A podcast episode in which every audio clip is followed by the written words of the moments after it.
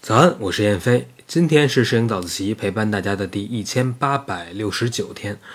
那今天这一早自习比较特别啊，是我打算回答一个我自己提出的问题。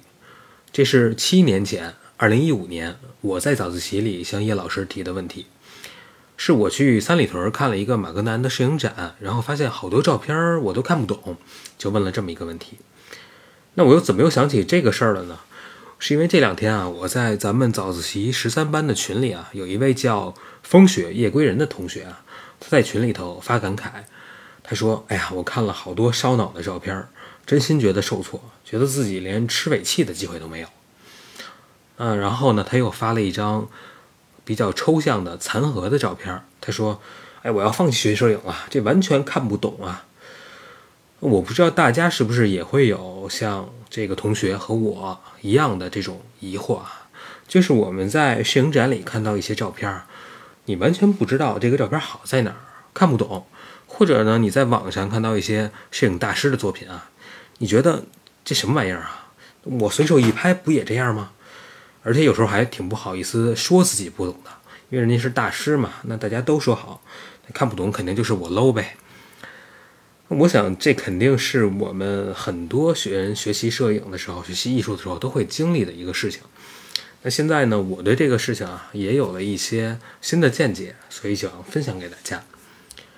那首先呢，我觉得很多时候我们在看一张照片的时候啊是比较片面的。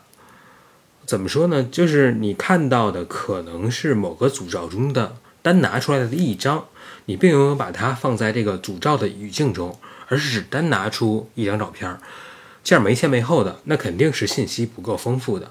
那即便这只是单张的照片，那很多的照片其实它也是有它的故事背景，有它的文字说明的。但很多时候我们在手机上啊、电脑上随便翻一张照片，然后没有说明，也没有放到它的语境中，你就会觉得，哎呀，这大师照片看不懂啊。其实这样呢是比较片面的。第二呢，就是我们的审美啊，其实也是在。不断的变化的，比如说我自己吧，那七年前我喜欢的照片可能是那种简洁的、干净的画面，我那个时候就特别喜欢那种极简风格的照片。那慢慢的呢，我又开始觉得稍微复杂一点的画面很好，后来呢又会喜欢那些很刺激、特别有冲击力的画面。那最近呢，我又觉得那些太过直给的画面啊，我有点看腻了。我又觉得那些平时的娓娓道来的照片我很喜欢。所以你看，我们的审美是总是在不断的变化的。所以一张照片你看不懂或者不喜欢，那太正常了。它可能只是和你当下的审美不符，所以没必要因为这个否定自己。第三点呢，我想引用陶渊明的《五柳先生传》里的一句话，叫“好读书，不求甚解”。那这句话呢，是我们早自习群里一位叫怀梦山人的同学他提到的。那原文是“好读书，不求甚解，没有会意，便欣然忘食”。意思就是说，喜欢读书，但是呢，不在一字一句的解释上过分的深究，只领会要义。但是每次有所感悟呢，又都会很高兴。所以我当时读到这句话的时候，其实是很打动我的，因为我自己是一个理科生，所以我面对问题的时候啊，往往就是喜欢求解、探究竟、争个对错。